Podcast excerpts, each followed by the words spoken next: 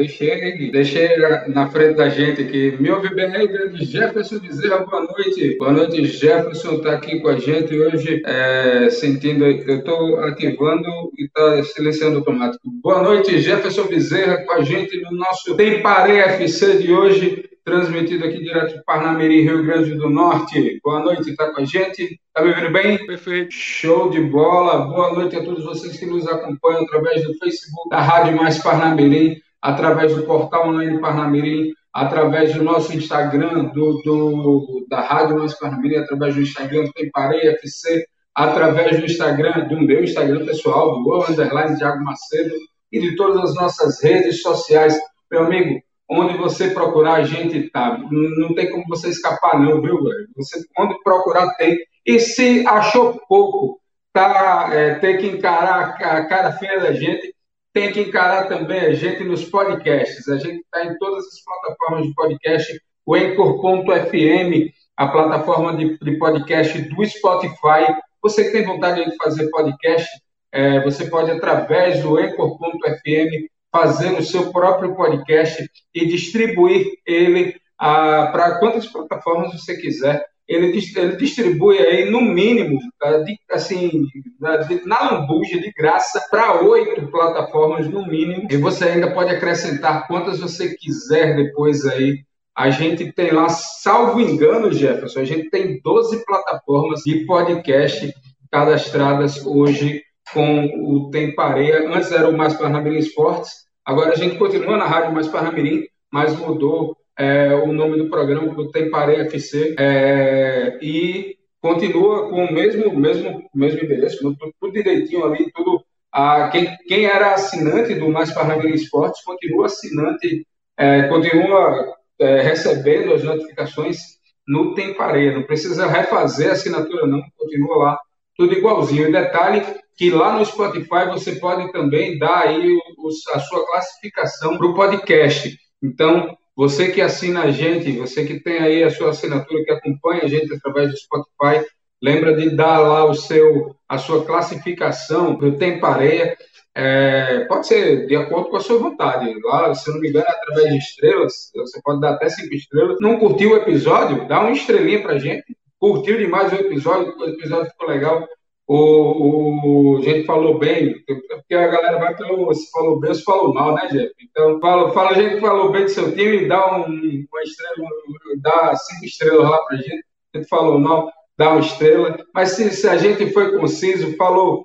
Se a gente falou mal porque o seu time jogou mal realmente, você concorda com a gente, dá cinco estrelas, mete cinco estrelas lá. O importante é você participar, que você participando espalha a palavra e bota a gente aí entre os podcasts mais ouvidos, entre os podcasts com maior engajamento.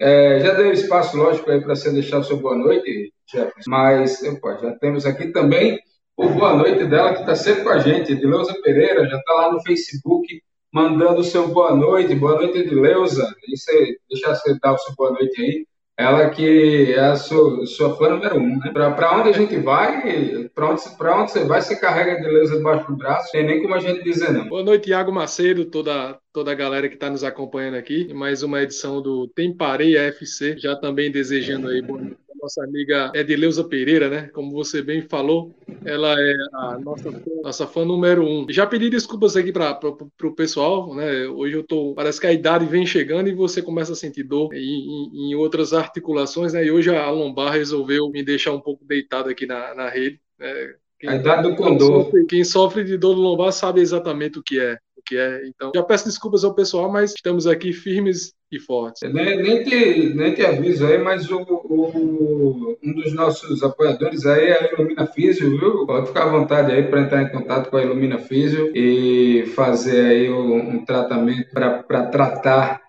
Olha aí. A, tratar aí a sua, sua lombar é, com as fisioterapeutas da Ilumina Físio. Ah, bom, estou trazendo aqui já para a tela para a gente já iniciar a nossa discussão. Quem entra já com a gente também, disse que está é, se ajeitando para entrar, é o nosso grande PS, PS que está é, tá no trabalho, mas já disse que vai entrar já já aqui com a gente. Eu é, tirar aqui boa noite da Edileuza para poder botar a gente por cima aqui dessa tabela da Série B do Campeonato Brasileiro para trazer o grupo. Perdão. Eita!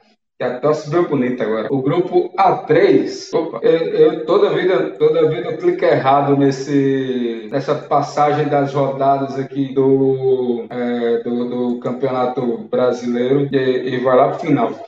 Pronto, chegamos na rodada atual, sétima rodada do Campeonato Brasileiro da Série C.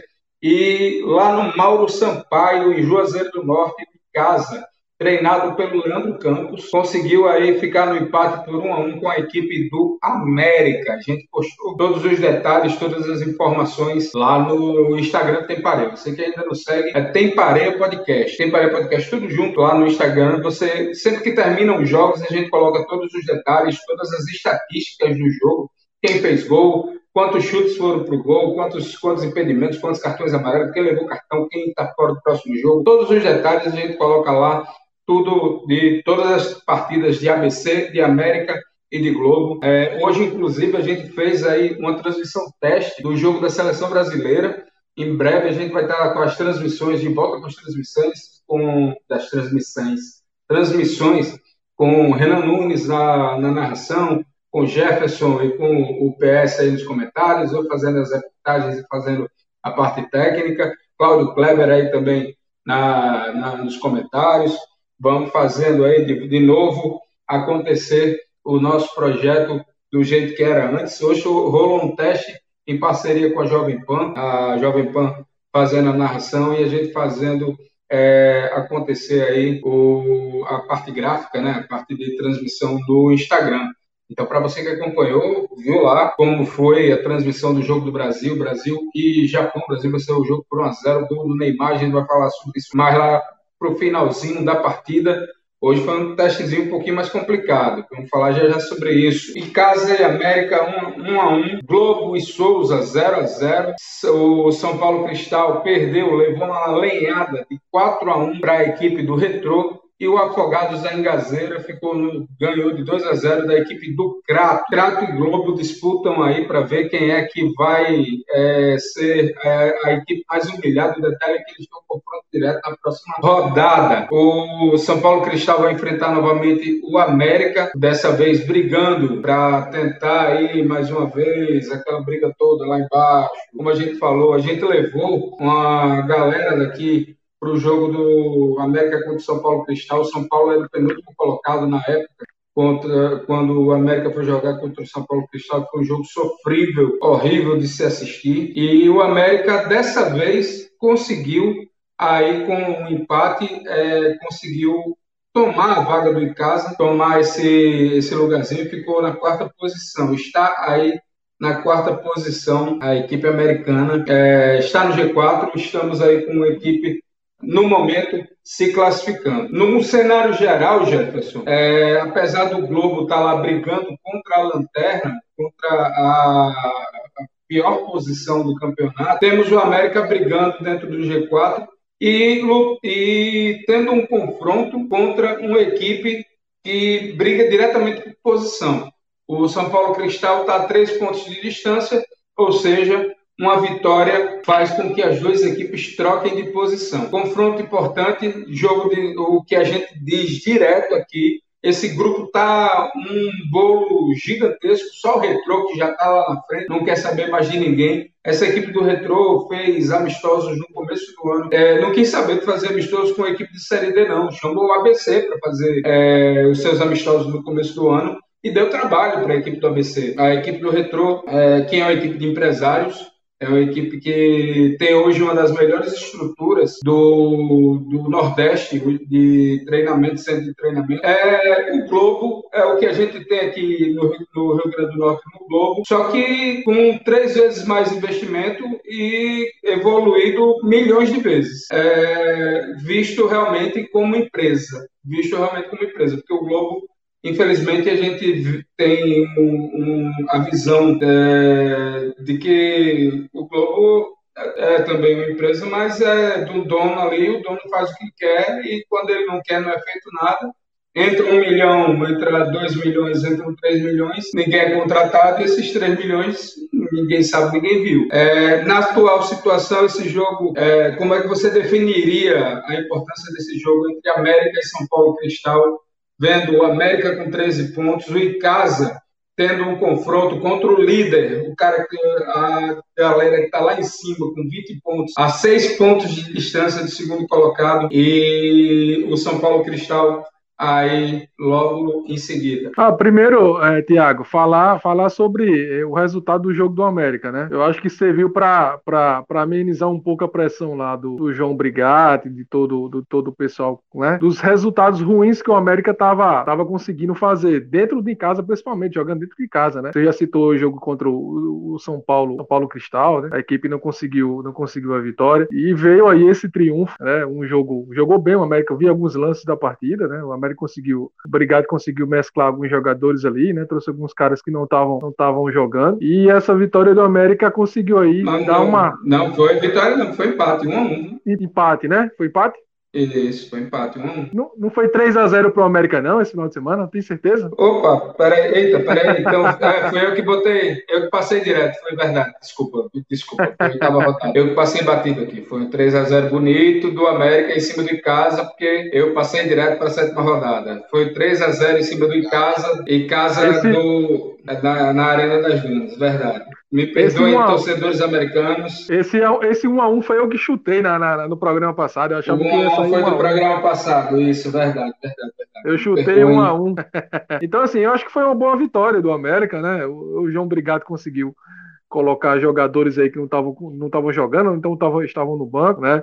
E, e, eu acho que você viu aí, como eu já falei, para amenizar um pouco a pressão do América, dos resultados ruins que o América estava conseguindo dentro de casa, né? Não estava somando, estava deixando de somar pontos né, dentro de, de, casa, conseguindo empate. Então acho que uma vitória conseguiu aí dar essa amenizada e colocar o América, né, subir aí alguma, alguma uma ou duas posições e tenta voltar para o bolo da coisa aí, né? O América estando aí os quatro primeiros, o América vai tentar conseguir aí os seus objetivos, que é, é, é, é a classificação para depois pensar em, em, acesso para a Série C. É, chegou o PS, boa noite, PS. Boa noite, Thiago. Boa noite, Jefferson. Bem diferente hoje do que o de costume, né? Que vocês estão acostumados a ver sem óculos de todo trabalho. Trabalho eu uso mais óculos, só de ficar de contato. Não, não mas estamos aí para ajudar, para somar vocês aí, se for preciso. Também, já quero também agradecer a todos que já estão aí ligados conosco, né? Mais uma noite de bate-bola, digamos assim. Essa daquilo que a gente mais gosta, que é esporte, né? Principalmente falar sobre os times daqui, times nacionais também. E também, se for o caso, né? Falar também internacionalmente caso amistoso da seleção. Com certeza. E deixa eu pedir desculpas e justificar. Passei o dia inteiro no, na, na, correria, no trabalho, e quando eu cheguei agora que fui abrir, sempre dá esse problema. Na hora que eu estou passando a tabela, a tabela vai passando direto. E na hora que eu fui comentar, eu estava na cabeça com a vitória do América, mas quando apareceu o empate, deu um, um bug no, no cérebro e eu simplesmente apaguei de repente a vitória 3 a 0 de, Peço desculpas à torcida americana. O 3 a 0 totalmente importante aí, é um resultado justíssimo e totalmente é, pesado. Um detalhe que uma, uma rodada onde não houve empates nesse grupo do América.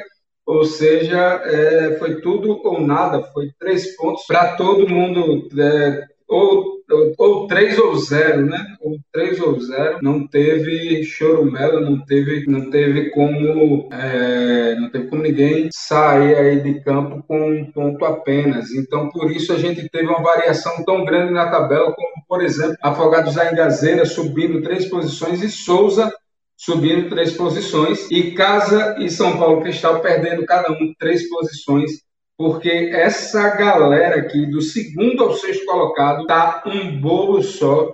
E o detalhe é que é tudo praticamente confronto direto nessa próxima rodada. O Afogados pega o Souza, ou seja, segundo contra terceiro, ou tem chance aí de um já desgarrar e chegar perto do retrô. Eu digo chegar perto porque o retrô enfrenta o Icasa.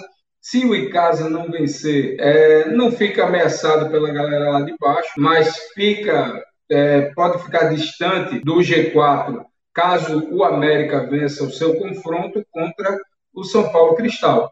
Então, e Casa e São Paulo perdendo, o G4 tem toda a chance de se desgarrar. E aí, PS, você acha que o G4 é favorito nesse momento para conseguir aí se afastar do Icasa, São Paulo, Crato e Globo? Ou é, esse grupo ainda vai manter essa, é, é esses seis primeiros mais conciso. Na verdade, quem era para ser o líder desse grupo aí do América era o próprio América, né? Não Ninguém fosse isso. É, se não fosse o tropeço do América, né? Contra o Picasso, contra o Crato, contra até mesmo o Retro, que fez um jogo excepcional, contra o Afogado, que perdeu Faltando poucos minutos para o que seria o contra-ataque, o América já é para ser líder disparado aí. Nesse for o caso, já, já era para estar com a classificação, bem dizer, quase garantida. Mas não foi o que a gente viu, né? Estamos vendo aí uma série D bem equilibrada, esse grupo do América, mas por parte do América, né? E seus tropeços, o que deixou esse grupo aí bem mais embolado. Então, assim, eu creio que o panorama aí vai se seguir até o fim, mas eu creio, né? Tendo em vista, né, se formos analisar essa última partida do América, que o América tem tudo para de, deslanchar nesse segundo turno aí. Já provou por esse primeiro jogo aí, que foi muito superior, muito mesmo de, de passagem, né? Foi time que tomou as rédeas da partida, criou muitas chances, tá?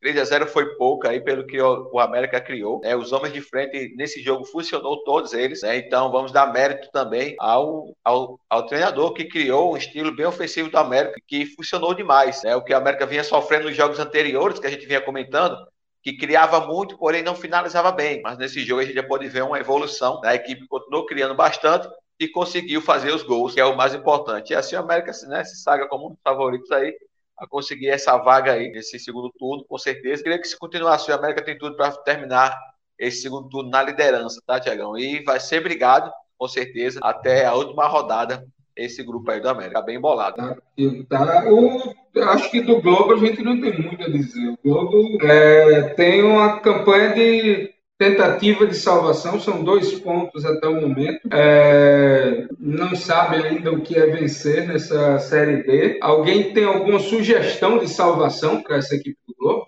Tá faltando tudo lá, né? Falta gestão, falta futebol, falta dirigente, falta tudo lá no Globo, né? Impressionante. E aí, PS, o que é que salva o Globo nesse, nessa Série D? Olha, nessa altura do campeonato, Thiago, é, é difícil a gente tentar mensurar uma melhora para o Globo, né? Tendo visto que foi o ano do Globo em si. A gente temos visto nos últimos três anos uma boa gestão, porém nesse último ano não vem funcionando. Eles tentaram é, trazer alguma, alguém da comissão técnica passada para a equipe, mas não surtiu efeito. Recebeu o dinheiro de investimento, como vocês bem já citaram, porém não foi, é, digamos, colocado né, para realmente reforçar o elenco. Então fica difícil, né? Principalmente você tentar montar uma equipe, o andamento do campeonato é complicado demais, né? Eu diria, é quase impossível. Né? Eu, infelizmente, a campanha do Globo vai ser semelhante né, à, à do Crato, que é uma das piores equipes aí desse grupo do América. E é, um, é o time que a gente já vem falando há muito tempo. É o saco de pancadas pela falta de investimento, pela falta de gestão e falta de reforço. Né? Infelizmente, o futebol, a gente já disse há muitos programas atrás, o sarrafo é mais de cima. Requer investimento. Futebol hoje requer investimento. Pois é, eu estava dando uma olhada agora no, no chance de gol para ver as perspectivas do Globo é, para conseguir é, se classificar nessa na, na, situação atual que está, o Globo precisa fazer basicamente no mínimo aí 19 pontos, no mínimo, no mínimo do mínimo. Vocês estão me ouvindo? Então tá, beleza o Globo precisa fazer 19 pontos no mínimo para ter aí 70% de chance de classificação. É, o Retro já tem quase 70 quase 100% de, de probabilidade de classificação. O, a pontuação mínima de pontos, o mínimo de pontos necessários para classificação é 21. Com 28, o time já tem 100% de, de pontuação para classificação de mata-mata. Com 28 pontos, nesse grupo do, do América e do Globo, ninguém tira a classificação da equipe. Com 21, o time tem 70% de chance de se classificar. Então, é, o Globo, na situação atual, precisaria, para atingir essa meta dos 70%, precisaria simplesmente de 19 pontos, é, com metade do campeonato já encaminhado. É, ele, em metade do campeonato, fez dois. Na outra Difícil. metade ele tem que fazer 19. Difícil porque só tem 18 pontos a ser disputado pelo Globo. Sendo que uma das partidas ele vai enfrentar um clássico contra o América. Né? Não, aí tudo bem, então. até aí tudo bem. É, essa pontuação ela acaba é, se modificando conforme os jogos vão acontecendo. E tem uma possibilidade dela diminuir conforme, é, se, por exemplo, se os times da frente forem perdendo, essa pontuação, essa pontuação de probabilidade ela diminui, porque as equipes que estão à frente, elas não vão atingir é, a de 100% hoje é 28, porque é, é baseado na pontuação do retrô, na no, nos ganhos do retrô. Então, se o retrô perder ponto, se o retrô perder aí algumas partidas, essa pontuação vai caindo. Então, como o retrô é a base desse, dessa probabilidade, se o retrô tirar o, pé do acelerador, o que é muito improvável. Então, é, pode ser aí que, que haja uma queda nessa, nessa pontuação, nessa probabilidade, e que, essa, é, que esse objetivo, que essa pontuação de objetivo, ela caia também. Mas é uma missão quase que impossível, e também a gente considera que o, a meta do Globo não seria se classificar em primeiro, seria se classificar na quarta posição, então não precisaria de uma pontuação pontuação tão alta, mas que, é, que o colocasse aí, pelo menos, brigando com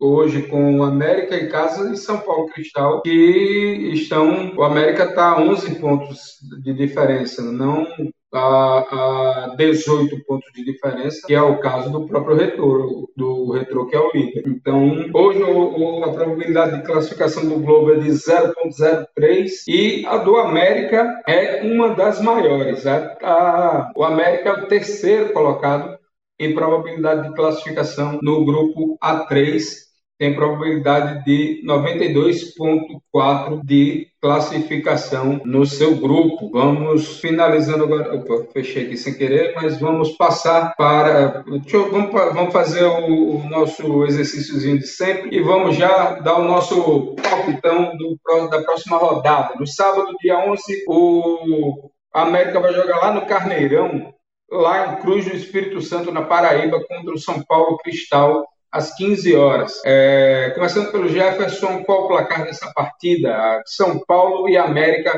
lembrando que é jogo de confronto direto, do, três pontos separam essa, essas duas equipes. Eu acredito que o América vai estar um pouco mais, mais alegre para essa partida, né? Acho que o América Verdade. vai estar um pouco mais motivado. E eu vou de América 2x1. América 2x1. De PS.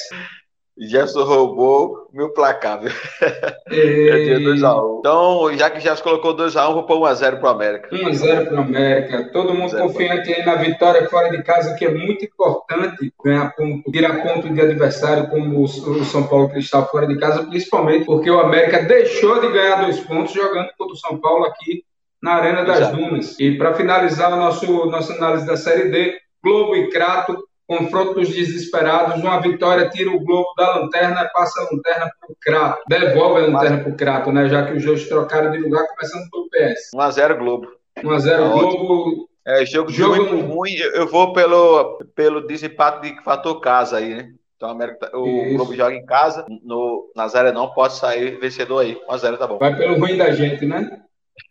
Verdade. Jogo, jogo no Barretão, Jefferson. Placar para Globo e Crato. Nem o papel de casa o América tá o Globo está conseguindo fazer, né? Então, então assim. Não, não está conseguindo é, fazer papel nenhum. Então eu acho que eu acho que é, eu, eu, até torço para que o Globo vença uma, mas do jeito que a coisa tá, tá complicada, tá difícil. Esse jogo vai ser um a um, um jogo ruim de, de se ver, um a um. Ah, agora deixa eu, deixa eu pegar um esse último jogo aqui, que provavelmente vai ser um jogo que vai definir também a vida do América. É, o que, que, vocês acham que vai dar o Icasa e Retrô? Icasa e Retrô, vocês acham que o Retrô vai tirar o pé do acelerador nessa, nessa etapa do campeonato ou vocês acham que vai para cima? Com tudo tá aí do... Esse jogo aí tá cheirando a empate, viu, amigo? Tá cheirando, tá cheirando empate. empate. É. Deixa eu ver quantos empates a equipe do Retro tem. Oh, o Retro só empatou duas vezes. O Retro é. Não foi contra o América, time, né? Não, time de muitos empates, não. E, e o Icasa. O que parece, esses dois times aí já empataram com o América, né? O Icasa pegou o América lá. Empatou, empatou por um a um. E o Retro também pegou o América aqui e empatou. Então os dois times do empate, talvez empate aí escutei, não. E o América empatou, e o, e o América é quem mais empatou nesse, nesse grupo, né? Quatro empates. Exato. É. Se não fosse tanto tropeço empatando aí, estaria brigando mais acima. Pois é, foi o que eu comentei logo no início. E você, Jefferson, acha que vai ser jogo de compadres? Não, não. Eu acho que o Retrô é um dos candidatos a, ao acesso. Eu acho que vai dar Retrô aí. 2 a 1 um. Pronto, então retrô, corte candidato. Vamos agora para a Série C para analisar a situação do ABC. O ABC que já, já quem está aí vendo a tela já está vendo que o ABC tem uma lapada grande na próxima rodada, mas que é, teve um jogo xoxo na última partida. O jogo xoxo, apesar de ser, ter sido um confronto direto, o ABC jogou contra o Botafogo da Paraíba e ficou no 0 a 0 lá no Almeidão, João Pessoa. É, o que, é que vocês viram desse jogo? Deixa eu começar pelo Jefferson. Jefferson, ABC e Botafogo 0 a 0 ABC terceiro lugar, Botafogo quarto lugar. Apesar do 0 a 0 ter sido um resultado chatinho, um resultado aí que não agradou a torcida, é, foi um resultado que manteve as duas equipes numa, numa posição confortável, né? É, é na, no programa passado eu até arrisquei o placar, né? Coloquei um a um, acertei o, o empate, só não, só não acertei o placar. Mas sobre o jogo, eu acho que para o ABC foi aquela sensação de, de, de, de que, que, que, poderia ter vencido a partida, né? Principalmente no primeiro tempo. O ABC foi melhor do que o, o Botafogo. No segundo tempo, o Botafogo tentou dar uma equilibrada, mas ficou essa sensação pro ABC de que poderia ter vencido a partida, de repente 1 a 0 Mas realmente faltou ali o, o capricho final pro ABC, né? A vitória poderia colocar o ABC né, de fato ali consolidar o ABC na segunda colocação, mas não foi, não deixa de ser um, um péssimo, um mal, não acho que não foi um mau resultado para o ABC, mas fica realmente essa, essa sensação de que o ABC poderia ter vencido a partida, um ABC que é, começou bem a partida, começou envolvente, indo para cima do Botafogo, o Marchiori tem essa, essa sistematização que é até interessante, né, ele consegue formatizar, é, sistematizar o time de acordo com, com o adversário, de acordo com, com a leitura de jogo que ele faz, mas falta para o ABC ainda ali um centroavante, falta um camisa 9, um cara que consiga ali receber essa bola e colocar a bola, a bola para dentro. O Alisson faz falta, né? A gente sabe que, que quem, para quem acompanha o ABC sabe que o Alisson faz, faz realmente falta nesse, nesse time do ABC. E, e eu não queria nem entrar nessa discussão do, do Marchiori com, com o Alisson, mas é, é eu só queria é, é, é pincelar aqui é, a falta de, de, profissionalismo da diretoria do ABC, né? Acho que quando você é, né? observa, quando você observa um episódio como esse, né, de dois funcionários do clube é, é, numa briga, né? Porque um utilizou a, as redes oficiais do clube para manter o seu posicionamento, o outro foi nas suas redes sociais para fazer também se defender. Então a gente fica naquela situação, a gente não sabe quem, é quem é que tá certo, mas faltou é, culhão ali do ABC, faltou uma voz ativa do presidente, do próprio diretor e chamar os dois, né? Ó, vem para cá os dois, não é assim que a, que a coisa toca aqui, e se posicionar. Verdade. Então, acho que ficou exposto os dois, os dois ficaram expostos de uma forma muito amadora. Me desculpe, mas aqui eu posso falar um pouco com, com, com precisão, com porque, porque é, já trabalhei na área, de, na, na, em assessoria de comunicação, a gente sabe que quando você está em crise, a melhor coisa, o primeiro passo é se posicionar. Então o ABC em nenhum momento se posicionou, né? Foi, foi, foi tão fatídico essa coisa, foi tão vergonhosa aquela, aquela, aquela coletiva chapa branca do Fernando Marchiori que, que, que depois o ABC excluiu da sua da, da, da TV ABC. Então foi uma coisa muito absurda, enfim, mas não, não vou entrar nesse aspecto.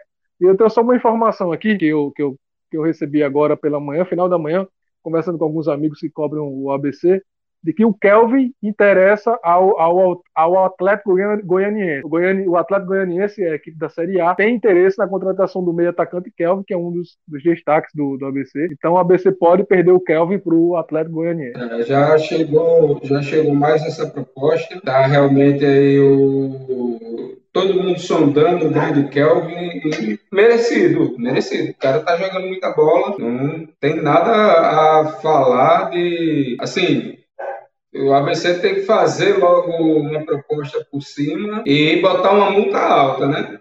Botar uma multa alta para, se ele sair, o ABC ganhar alguma coisa. Concorda, PS? Com certeza. E, e, isso aí a gente já vem cantando há muito tempo, né? Aqui nos nossos programas. E já tem recebido alguma sondagem, tanto ele como o Marchiori, né? Seriam duas opções aí de sondagem, até porque vem apresentando resultados expressivos, né? O Marchiori como técnico aí, colocando o ABC lá para cima. E o Kelvin, né? Que a gente sabe que ele ocupa ali uma posição que é muito valorizada no futebol, né, no mercado que é escasso se encontrar, que é muito caro, que é uma homem da parte da frente ofensiva. Né, e, tipo, ele vem sendo um jogador fundamental para essa equipe da BC. Concordo com o que o Jefferson falou aí com relação ao Alisson. Né? faz muita falta nessa equipe do ABC. E com certeza, tá, Jefferson, Tiagão, os amigos que estão aí acompanhando a gente, é, essa situação aí meio que embaraçosa, né, do Alisson. E desnecessária, né? Quanto o Marchiori afetou bastante né, o desempenho né, da equipe do ABC, principalmente ofensivo. E é o destaque dessa equipe do ABC é a parte ofensiva, porém não foi efetivo né, nesse último jogo. 0 a 0 um jogo xoxo, muito fraco, falando em termos de construções, tanto pela parte do ABC como pela parte do Botafogo da Paraíba, deixou muito a desejar né, a equipe do ABC ofensivamente. A gente espera que essa situação aí possa ser contornada, né, principalmente pela diretoria, como bem o Jefferson falou, colocar um pulso firme aí resolver essa situação para que o ABC não venha se sair prejudicado com essa situação, que já está prejudicando a equipe do ABC. Pois é, situação bem, bem chatinha, bem desnecessária. A equipe está bem no campeonato, não é um.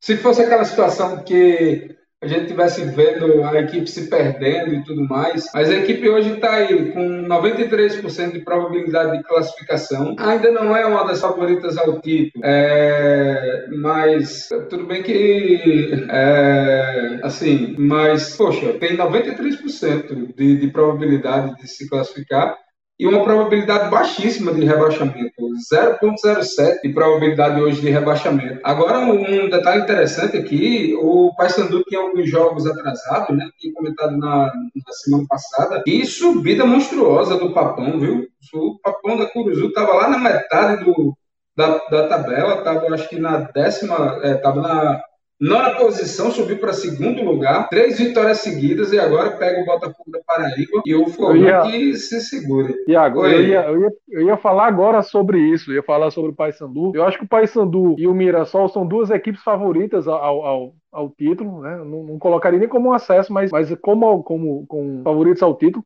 É, é, quem, quem acompanhou aquele jogo contra o ABC aqui no Frasqueirão e viu que, que, que o ABC ficou numa roda, né? Ficou numa roda completamente. O Paysandu colocou o ABC numa roda aqui. Viu a qualidade dessa equipe do, do, do Paysandu. Então eu acho que o Paysandu é uma equipe que vai, vai brigar assim aí, não só pelo acesso, mas também pelo, pelo título, pelo caneco aí do brasileiro da Série C. Agora eu estou tentando entender aqui essa subida da equipe do Volta Redonda de sete posições, tendo duas derrotas e uma vitória deve ter sido uma vitória muito boa, viu? Porque. Ah, não, mas porque tem uma galera aqui com 13 pontos, então é. foi uma subida por conta de, de muita gente está embolada na, na, mesma, na mesma posição. É, mas não deve, digamos, subestimar, não, né? Tem o Volta Redonda mesmo o Figueirense também, que são duas equipes também tradicionais, né? Um do futebol carioca, outro do futebol catarinense, mas são duas equipes também fortes, né? Que podem, a qualquer momento, entrar no campeonato, né? E, tipo, a gente sabe como esses times são bons, né? Já tem uma boa tradição aí no cenário do futebol. E assim, o, o ABC é o que eu digo, tem que voltar urgentemente, né? A solucionar esse problema aí para voltar aos trilhos da, das vitórias, né? Que é o campeonato que você não pode perder. Um empate ok, já é um ponto, mas não pode perder. A ABC tem que voltar a ganhar para ficar aí em cima, não depender de ninguém e apenas de si mesmo. Né? Agora o detalhe é que o chance de gol já dá o Atlético Cearense como praticamente rebaixado. 95% de probabilidade, a gente está aí com. São quantas rodadas aqui? Vamos, são nove rodadas ainda, e o Atlético Cearense para o chance de gol tem 95% de probabilidade de rebaixamento. Essa Quase probabilidade, não, mas é porque a, a probabilidade é, ela vai mudando conforme, conforme as rodadas vão passando. Eu digo sempre isso porque o, o, o pessoal depois acaba ficando chateado e tal. Mas, por exemplo, aconteceu já com o Fluminense, é, do Fluminense chegar a ter 99% de probabilidade de rebaixamento e conseguir reverter. Em, acho que foi 2012 que o Fluminense escapou de um rebaixamento com o Conca na equipe. E Conca foi escolhido, inclusive, o melhor jogador do campeonato com o Fluminense escapando do rebaixamento. Foi 2012, não sei se vocês vão recordar dessa situação que o Fluminense era praticamente o último do campeonato, faltando, sei lá, cinco rodadas para o final do campeonato, e o Fluminense tinha 99 2013, por aí. 2013. E, e o, a probabilidade do Fluminense ser rebaixado era gigante, faltavam poucas rodadas, e o Fluminense venceu todas as últimas, todas as últimas partidas. Os adversários diretos perderam as suas partidas e o Fluminense escapou do rebaixamento exatamente nessa situação. Então, a probabilidade, é, eu, eu, eu, eu, sou, eu já tenho uma memória ruim, eu não vou. Ser, se vocês me disserem que foi 2001, o técnico, vou, vou concordar com vocês. Vou, o técnico era Cuca. Acredito, acredito. Eu lembro, eu lembro que o, o, Isso mesmo, foi isso mesmo. Eu lembro que o principal jogador da equipe era o Conca. Isso, isso eu lembro mesmo. porque ele foi escolhido, inclusive, por conta dessa, dessa, dessa arrancada final, ele foi escolhido o melhor jogador do campeonato por conta desse final de campeonato do Fluminense. É, e foi quando a torcida começou a, a, gritar time de guerreiro e tal, por conta do, desse finzinho de campeonato. Então, o ABC na próxima rodada vai enfrentar o Mirassol. Próxima rodada vai ser um palai de gato, meu amigo. Vai ser tiro, porrada e bomba. É, quem perder a próxima rodada aí da Série C do Campeonato Brasileiro vai se arrepender profundamente, porque o primeiro pega o terceiro, o segundo pega o quarto, só o, o quinto que, que ainda vai, vai se livrar porque vai pegar o, o, o confiança que está lá embaixo. Mas aí o Volta Redonda já pega o Remo, que está em sétimo. É, dessa galera que está no G8 aqui, quem se salvou foi o, o Figueirense e o São José. O resto é tudo confronto direto. Então, uma rodada maravilhosa para quem gosta de futebol. Então, vamos lá para Mirassol e ABC. Para vocês, qual é o resultado dessa partida? E, pelo amor de Deus, não vamos é, todo mundo aí com, compartilhar, compactuar com a derrota para o ABC nessa partida. Vamos é em casa, você é fora. O jogo é no Frasqueirão. E quem, quem bateu o martelo aí na história do Fator Casa, vamos bater o martelo de novo, porque o ABC está sendo um dos melhores, dos melhores times no fator casa em 2022. Perdeu pouquíssimas partidas, acho que só perdeu para o América. Me lembrei se perdeu para mais alguém aqui jogando Frasqueirão. Paysandu. Perdeu Paysandu? Não foi empate não, o jogo do Paysandu? Acho que foi empate, dá um a um. Acho que foi um. Foi um a um, foi um a um, Paysandu. Foi um a um, foi um a um, perdão, perdão. No, no Brasileirão não perdeu nenhum jogo em casa, as duas derrotas foram fora, não perdeu na Copa do Brasil. O, o Se eu não me engano, Thiago, foi, foi derrota para o América, ainda no. no... É, perdeu no primeiro turno. Então, foi. perdeu só para o América, perdeu só para o América em casa. Jogando em casa em 2022 só perdeu para o América em casa. Eu acho, eu acho, já dando o meu palpite sobre a partida, eu acho que vai ser uma parada difícil. O Mirassol é um dos favoritos ao título, né? É um dos melhores, dos melhores times dessa, dessa Série C. A equipe tem uma estrutura fantástica lá, lá em Mirassol. Mas, como, Thiago, como você falou, Thiago, eu acho que o fator campo vai ser, vai ser preponderante. Eu acho que o apoio da torcida vai ser fundamental. E eu acho que vai dar ABC. Vou continuar aqui com o meu placar magro, 2x1 ABC. Olha, aí não é magro, não. Um jogo de três gols. Hoje ele abriu a caixa de 2 a 1 um. para todo mundo. e não, e dizendo que é para placar magro, 2 a 1 um, jogo de 3 gols, magro é 1 a 0 papai. E tu assim, vai quanto? 1 a 0 ABC.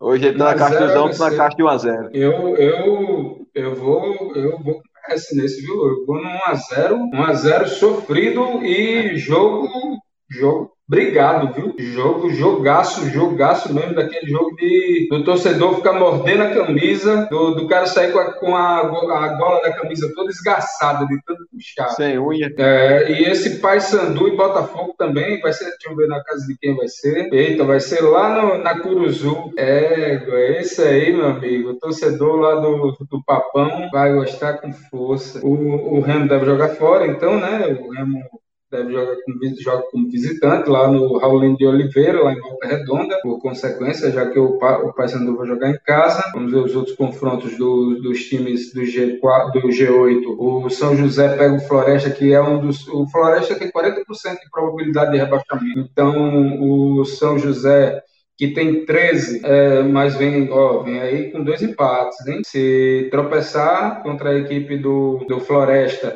não vai aos 16 pontos, então não vai incomodar a ABC nem Botafogo, nem o Figueirense. O próprio Figueirense vai enfrentar o Confiança, Confiança que está em 17º lugar, é, o Figueirense, qual a pontuação do Figueirense? Tem 16 pontos, pode ir a 19, aí passaria, é, em caso de tropeço do ABC, passaria o ABC, passaria inclusive o próprio Paysandu, ficaria atrás somente do Mirassol. É, o, essa rodada tá pesada, viu, meu amigo? Não percam aí o, o, o tempo da semana que vem, vai ser é, esse, essa mudança de, de posição aqui, esse mais, menos, mais, menos, mais, menos, mais, menos, ou vai estar tá tudo zero, ou vai estar tá um, um embuloado grande aqui, viu? É aquilo, né? Se empatar, continua do mesmo, que, do mesmo jeito que está. Agora, quem ganhar, é, o sobe, quem perder, desce muito. É, vai ser.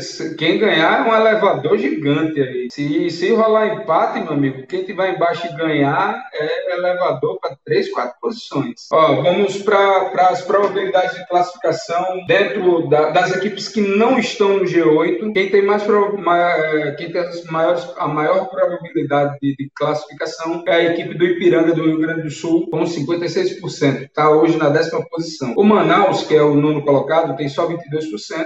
E o Ferroviário tem 29%. Das equipes lá na zona de, de rebaixamento, o Atlético Cearense, como eu falei, é a equipe que tem maior probabilidade de rebaixamento, com 95%, seguido do Brasil de Pelotas, com 77%. O Altos do Piauí tem 66% de chance de rebaixamento. E o Floresta é o quarto colocado. Seriam hoje os quatro é, rebaixados, segundo o site Chance de Gol, é, 40% de probabilidade de rebaixamento.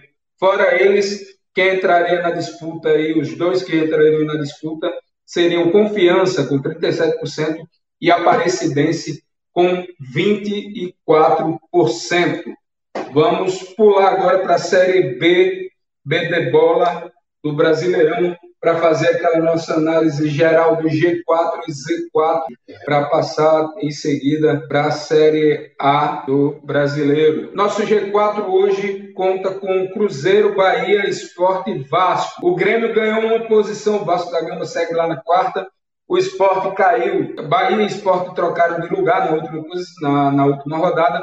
E o Cruzeiro segue tranquilo, em mares calmos, é, segue em, em, altitude de cruzeiro, é, permitindo aí o trocadilho é, aeronáutico, mas tanto Cruzeiro quanto Vasco não tiveram problemas nessa última rodada, é, mas o, o, o Grêmio não está conseguindo alcançar, não está conseguindo chegar nesse G4. Mais uma vez, assim como na semana passada, eu vou perguntar: o que é que está faltando para o Grêmio chegar no, no G4? O que é que está faltando para o Grêmio alcançar esse é, a tão sonhada zona de classificação aí para a Série A do Campeonato Brasileiro do ano que vem. Ah, tem que entender só vitórias. Chegou o Vasco agora, empate 0 a 0 um, um jogo também não tanto nem tantas emoções assim. O Bahia é aquele time que oscila muito, o Bahia se vacilar pode ficar fora, viu? Agora temos que abrir um parênteses aí, porque a equipe do Vasco, que vinha muito bem, obrigado, perde uma peça fundamental para o prosseguimento dessa Série B que foi o técnico Zé Ricardo. Recebeu uma proposta aí tá, de sair do clube, justamente quando o clube tinha se recuperado, indo muito bem nessa Série B. Agora o Vasco está em busca de um novo técnico e essa é a baixa para a equipe Cruz Maltina, né? Então, quem pode se aproveitar disso é o Grêmio. Bahia oscilando muito e o Vasco agora perdendo o Zé Ricardo, quem pode se aproveitar é o Grêmio. Então a briga, tá, Tiagão? Já falei anteriormente, vou repetir agora, vai continuar. Cruzeiro campeão, antecipado com certeza né? E as outras três vagas ficará entre Bahia, Esporte, Grêmio e Vasco. Esse é o panorama que eu faço aí nessa Série B, com certeza. É, você falou que está faltando, faltando vitória, pro, faltando vitória para o Grêmio, faltando realmente, viu? Três empates nos três últimos jogos, cinco empates no total, apenas três vitórias no campeonato inteiro, tratando-se de, de dez rodadas.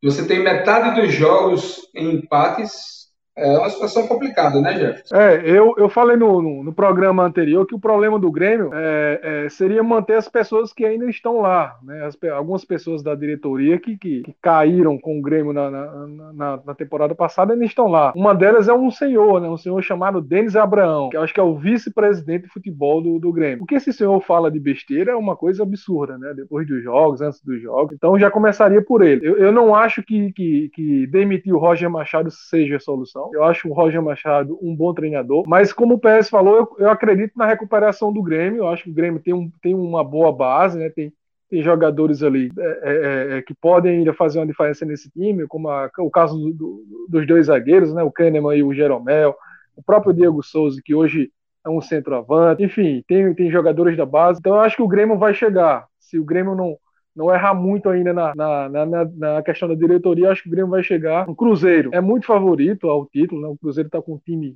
bem bem estruturado, uma equipe que vem numa boa base desde a temporada passada. É, o Bahia, eu não sei se vai conseguir se manter. E o Vasco, apesar de ter um time muito ruim, o Vasco, esse é um dos piores Vascos que eu, que eu já vi. Mas eu acho que o Vasco vai, vai conseguir se ajeitar. Perdeu o Zé Ricardo, mas tão, já estão cogitando aí o Humberto Lousa, né? Já que a, a, a, SAF vai assumir. E a SAF tem, tem planos aí de, de tentar trazer treinadores com, com um perfil mais mais é, é, é, um pouco a remuneração, pelo menos para esse projeto de, de, reconstrução do Vasco. Então já está cogitando ali o Humberto Lousi, que é, é ex-treinador do, da Chapecoense, e, e, eu acho que o Vasco vai chegar também. Eu acho que eu acredito, apesar do Vasco não ter um, um bom time, nem mesmo para a Série B, mas eu acho que o Vasco, a força do Vasco, acho que a camisa vai pesar nesse momento, o Vasco vai chegar, vai chegar. Então coloca aí o Cruzeiro, é, Vasco e Grêmio entre os, entre os, entre os quatro entre os quatro que vão subir. Aí ficaria uma quarta vaga aí de repente para um Bahia, para o próprio Novo, Novo, Novo, Novo Horizontino. Então, o esporte, eu acho que, que fica aí essa vaga restando para esse, essas equipes aí. É, e o interessante, o detalhe interessante que eu estava dando uma olhada, o Grêmio não consegue ganhar posição na próxima rodada nem por 100 uma cocada. Pelo contrário, ele só consegue perder. É, o, o confronto dele é um confronto direto, certo? Ele tem um confronto direto contra o, a equipe que está abaixo dele, que é o Horizontino. Se ele ganhar, ele vai 17 pontos, então ele não passa o Vasco, nem alcança o Vasco. Mas se ele perder, ele perde a posição. Então, o máximo que pode acontecer é ele cair uma posição. Ele não consegue subir, não consegue chegar no G4 na próxima rodada. A equipe do, do Grêmio é, não consegue subir aí uma posição, não consegue entrar no G4 ainda nessa rodada. Então, complicada a situação do Grêmio. O Grêmio tem que abrir o olho, tem que fazer o que os outros já estão fazendo desde o início. Parte embaixo da tabela, Criciúma, Vila Nova, Ponte Preta e Guarani. Brusque, Ituano e Chapecoense brigando para não entrar. Detalhe que o Ituano levou uma Ituano e Criciúma, nove posições aí numa lapada só, mas também aquela aquela situação de estar tá todo mundo embolado com a pontuação, mas é, para vocês alguém não merece estar aí e tem alguém que mereça mais? Sabe, Tiago, na verdade, rapaz, eu vejo muito equilíbrio nas quatro séries né, do futebol brasileiro que estamos presenciando. E a Série B não é diferente, né? Você pode ver aí bem, bem junto, né? A partir do quinto colocado até lá embaixo, você vê que é uma proximidade bastante em pontos em si. Aí fica naquela do elevador que a gente sempre diz, né? Quem ganha sobe muito, quem perde desce muito. Quem empata ou, ou se mantém ou sobe pelo menos uma posição. Então, tá, é Criciúma, né? As que estão mais embaixo aí, perderam na última rodada aí e, tipo, foram lá para baixo. Então fica nessa, né? Tipo, as equipes têm que manter uma constância. E o Criciúma, Novo Horizontino, eu não vejo equipes que vão conseguir manter essa constância, né? A equipe oscila demais, quando perde empate, é uma vitória perdida.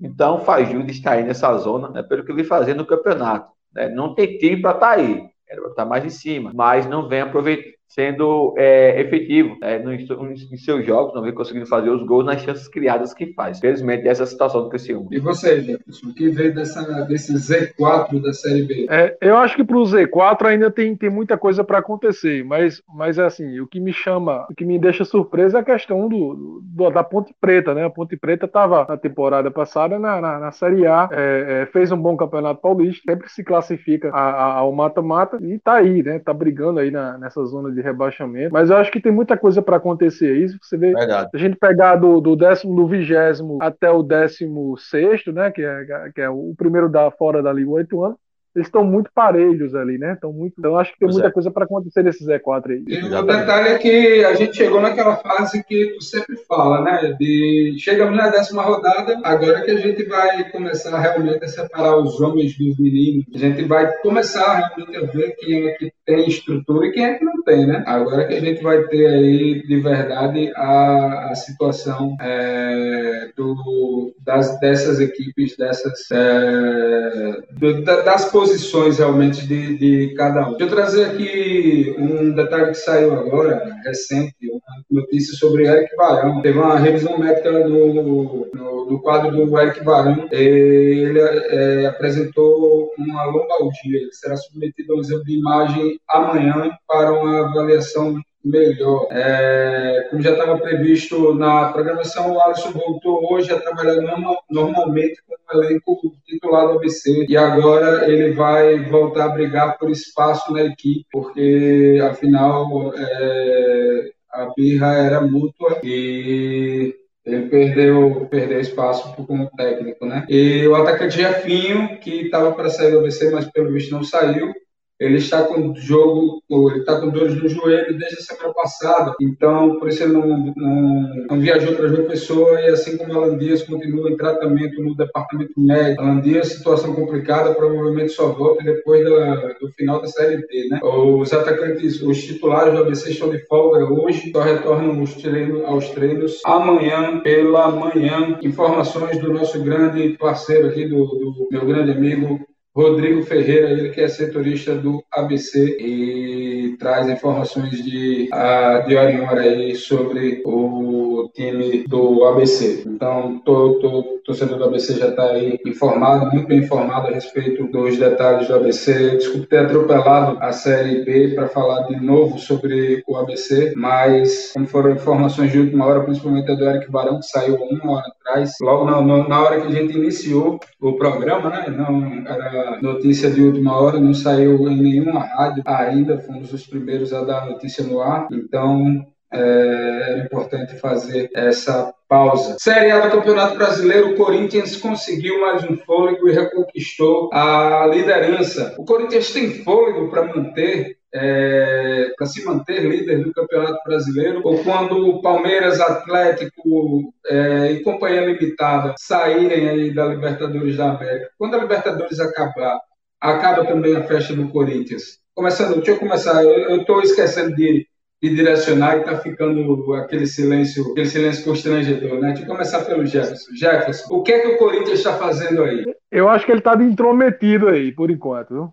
Acho que a palavra é essa. Eu acho que, que, que, o jogo de sábado contra o Atlético Goianiense lá em, lá em Goiás, o Atlético Goianiense foi muito prejudicado. Quem viu o lance do gol e quem viu a, as linhas, viu que estava praticamente na mesma linha o jogador. Então o VAR foi lá e pediu a anulação do gol. Uma coisa, uma coisa absurda que, a gente só, só, só aceita porque a gente já acompanha o futebol há muito tempo, né? E, e não dá para ter muita, muita aceitação sobre aquilo ali. Então, acho que foi uma vitória muito a lá Corinthians desse time, né? É uma equipe que fez um investimento muito alto, né? sem ter dinheiro, mas fez um investimento muito alto, trouxe jogadores ídolos do, do, do, do clube, mas os jogadores que já passaram além das casas do, dos 32 anos, e esses caras pouco têm rendendo vem rendendo né, dentro de campo, né, com exceção do William, mas o William tá aí, vive também problemas extra-campo, né, de, aí, de questão de segurança, aí é uma questão de segurança pública, realmente é muito lamentável no nosso país, mas é, é, é como você falou, Thiago, eu não vejo esse Corinthians é, é, que vá brigar, é claro que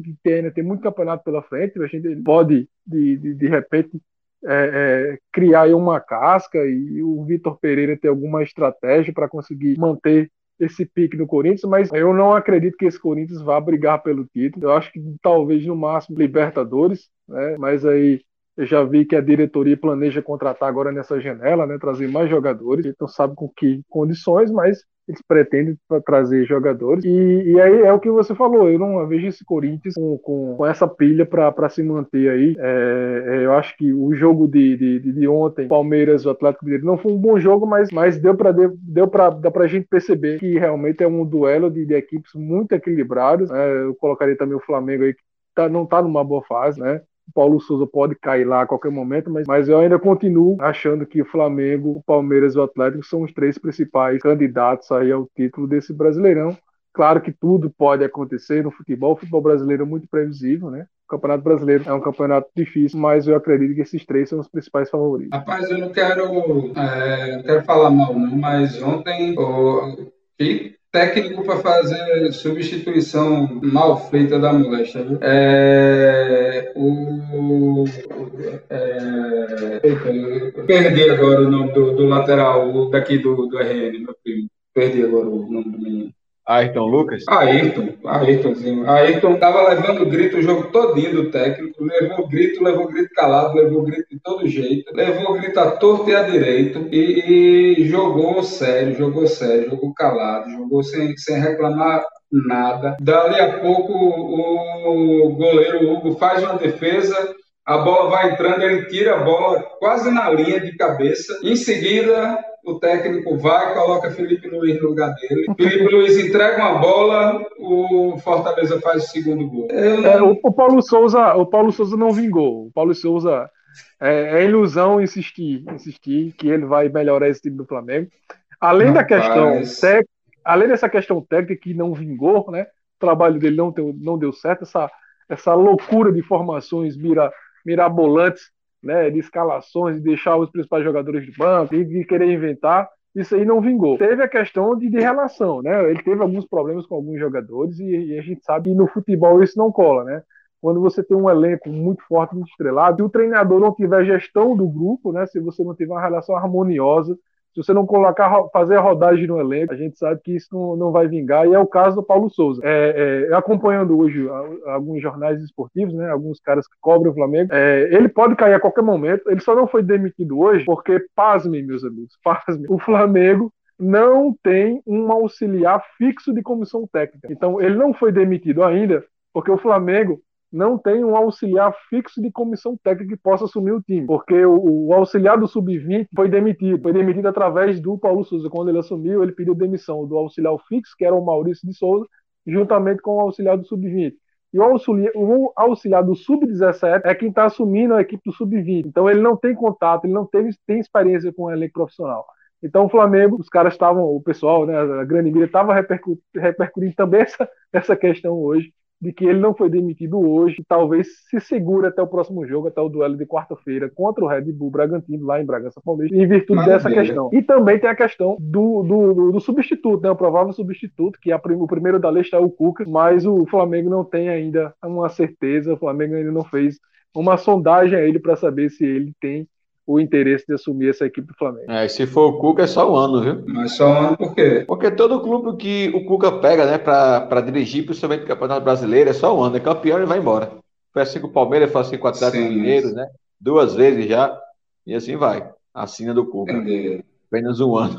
É. Se é a forma dele trabalhar, o Flamengo que, que se acostume, né? E outra coisa, é você ver o, o Paulo Souza ele rejeitou a proposta né, de comandar uma seleção para comandar essa equipe do Flamengo. Né? Acho que ele foi muito é, com muita sede né, de comandar um time de grande expressão, com torcida grande, né, com nomes renomados já aqui no Brasil. Acho que foi um tiro no escuro que não deu certo para ele, no caso. A torcida não abraçou e o elenco também parece que não abraçou a forma de jogo dele. Você vê que o próprio William Arão ele não consegue render, ele oscila demais. Né? Um jogo ele faz um jogo excepcional o jogo ainda faz um jogo muito abaixo. Mesmo jeito, o Hugo, né, vem sendo cobrado bastante, fez uns dois, três jogos horríveis e nos últimos dois jogos vem se redimindo, vem fazendo boas partidas, mas a gente não consegue ver os jogadores em si do Flamengo, né, manter a constância com o Paulo Souza. A gente não consegue. O Everton Sim. Ribeiro, Arrascaeta, Gabigol, né, o Bruno Henrique, se o próprio Bruno Henrique a gente não vê jogando em alto nível faz tempo, Gabi, Gabigol também, né? Rascaeta também, até o próprio Rascaeta, que é o craque do time, né? Tá jogando abaixo do que ele pode render, né? Então o Everton Ribeiro fez um jogo diferenciado nesse,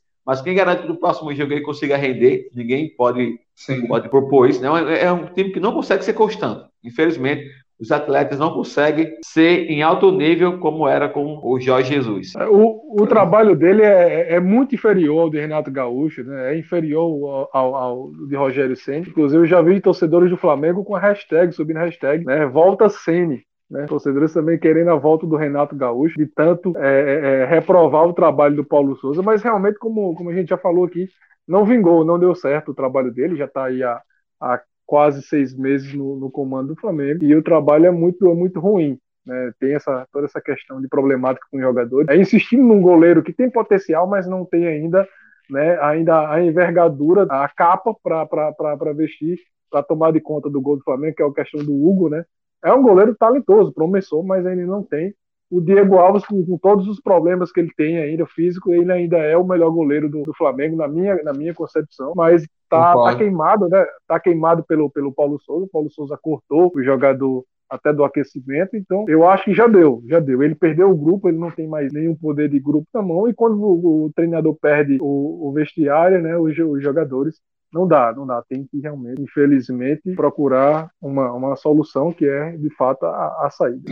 Aí, já, Tiago, eu não sei se aí entra a questão de rescisão de, eh, de cláusulas contratuais, né? Porque, como ele é um técnico que custou bastante aos cofres do Flamengo, eu acho que o que também impede, né, a demissão dele hoje não pode ser algumas cláusulas contratuais, né, de rescisão de contrato que pode pesar aí. A multa, a multa, a multa dele é 7 milhões e meio, 7 milhões e meio de, reais. Então, Sim. eu acredito que hoje, com o poderio financeiro do Flamengo, isso seja até dinheiro de, de, de pinga, né? Digamos assim, no linguagem popular, pro, pro Flamengo. Então a multa, a multa é de 7 milhões e meio de reais. É, ele pagou, ele pagou do próprio bolso a Federação Polonesa em torno de 2 milhões de, 2 milhões de reais para vir para o Flamengo, né? Então ele teve todo essa vontade de vir para o Flamengo, mas é. infelizmente é. não foi como, como ele pensou. Eu acho que ele errou ele errou é, muito em, em, várias questões e, não vingou, o trabalho não vingou. Agora é, tem que buscar uma saída para os dois. É, a situação do Flamengo complicada, o Flamengo agora na 11 posição, enfrenta o Red Bull Bragantino na próxima rodada.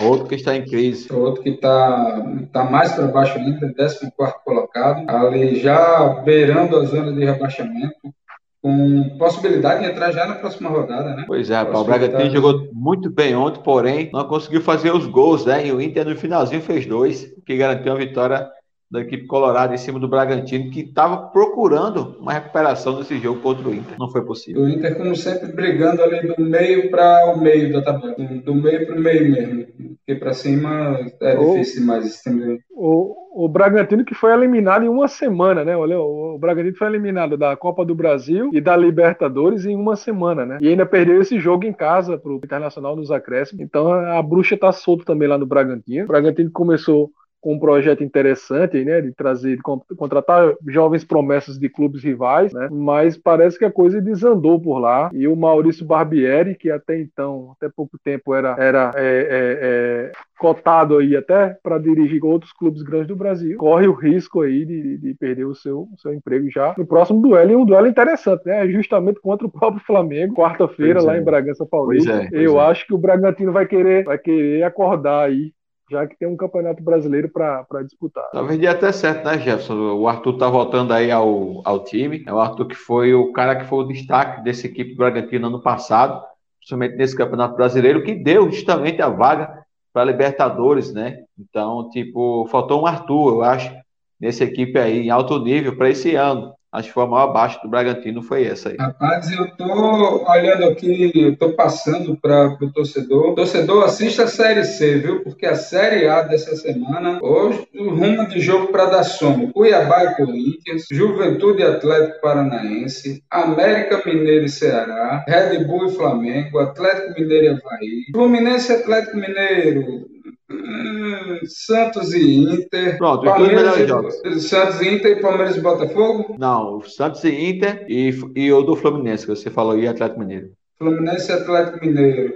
Isso. Curitiba e São Paulo. E Fortaleza e Goiás, que é importante pela posição, porque são dois que estão na zona de rebaixamento e tem que ganhar para tentar correr da zona. E olha aí minha profecia se cumprindo, semana passada eu abri o programa perguntando, perguntei para o Jefferson, Jefferson, foi, foi para o Jefferson e para o Claudio Kleber, né? O, Forta, o, o Real Madrid é time para enfrentar o Fortaleza? Vocês aí fizeram, fizeram pouco, fizeram, ficaram de galhofa, e o Fortaleza foi lá e venceu um dos favoritos ao título do, da Libertadores da América. Na Já casa deles. Na casa deles. Se pegar o Flamengo na final, já dá, já, já pode, já vai ter gente aí é, apostando no Fortaleza. E 2x1 um Fortaleza 2x1 um, e 2x1 um foi pouco. No primeiro tempo podia ter feito uns três. E outra coisa, Thiago, já vinha citando também, eu falei para você semana retrasada, que Fortaleza era a quarta equipe no campeonato que mais criava, mas não fazia gols. Então talvez agora esteja voltando a mira, né? Assim como a gente falou do América, também Fortaleza se enquadra aí criações de jogada de lance de gol. Né? Um exemplo é. foi esse jogo contra o Flamengo aí. Como sofreu o Hugo, viu? O Hugo sofreu com força, meu amigo. O Hugo foi um, um grande destaque ali, porque pegou, pegou bola cara a cara, pegou bola de longe, pegou bola de perto. De onde vinha, o Hugo estava estava posicionado ali e a, o gol que ele levou ali é porque não tinha como alcançar mesmo, o segundo gol. E ali o, deixaram a sobra para o jogador do, do, Fortaleza e não tinha jeito. É. G4 composto hoje por Corinthians, Palmeiras, Atlético Mineiro e Coritiba. Quem faz falta nesse G4? Flamengo. Eu acho que a surpresa aí maior é o Coritiba e o América Mineiro, né? Aí, nesse meio de tabela aí, a frente de Inter também, Flamengo, Atlético Paranaense, Inter. É, América Mineiro e Coritiba, para mim, é surpresa até aqui no campeonato. Para você, Jefferson, quem faz falta aí nesse G4? Acho que o São Paulo, o São Paulo tem, tem, tem, um, bom, tem um bom time, o Rogério tá ali na, naquela, né? Ganha um jogo, empata o outro, perde o próximo, aí vence. Três empata, empates seguidos já. Vem de empate. É, tá com três, três empates nas, nas três últimas. Mas, mas eu acho que o São Paulo vai, vai, vai dar uma, vai dar liga aí. E eu acho que o São Paulo briga aí por esse, por esse G4. Acho que o problema do São Paulo hoje, viu, Jefferson, Thiago, os ouvintes aí, é a questão que é um time de, só de, de primeiro tempo. Primeiro tempo o time joga uma, uma forma intensa, né, para fazer o resultado, dois, três gols, mas no segundo tempo, não sei o que é, que cai o rendimento, as mudanças não surtem efeito, e acho que isso é o que acarretou mais esses três empates aí nos últimos três jogos. Tá. São Paulo está tá tentando morder, mas três empates seguidos. É como, como eu dizia na época do. Opa, Oi, me ouvem? Tô ouvindo, tô ouvindo. Show, show. Caiu só um, um, lado do fone aqui. Deixa eu botar ele para dar uma. pegar uma carguinha aqui rapidinho.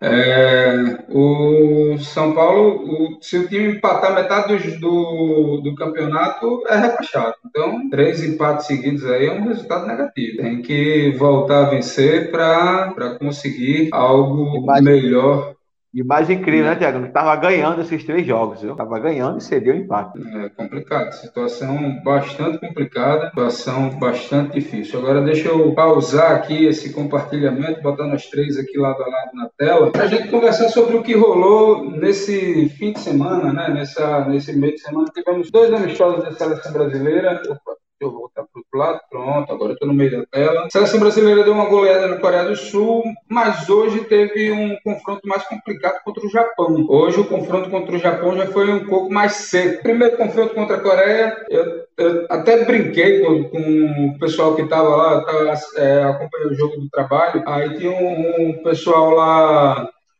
é, que estava fazendo serviço, aí quando teve o primeiro gol que foi anulado, o pessoal vibrou e tal. E, não, mas esse aí eu só começo a contar depois dos, depois dos três. Até três eu não conto, não. E foi realmente ali uma goleada. Realmente foi uma goleada que, que foi uma goleada marcante, porque era um, uma equipe abaixo do, do, nível das equipes que o Brasil vai enfrentar na Copa do Mundo. Já o Japão foi um confronto mais complicado e um confronto bem mais complexo, porque o Japão inclusive está num dos grupos mais difíceis da Copa do Mundo. É, o que, vocês viram dessas duas partidas? Deixa eu jogar para o PS primeiro. Brasil e Coreia e Brasil e Japão.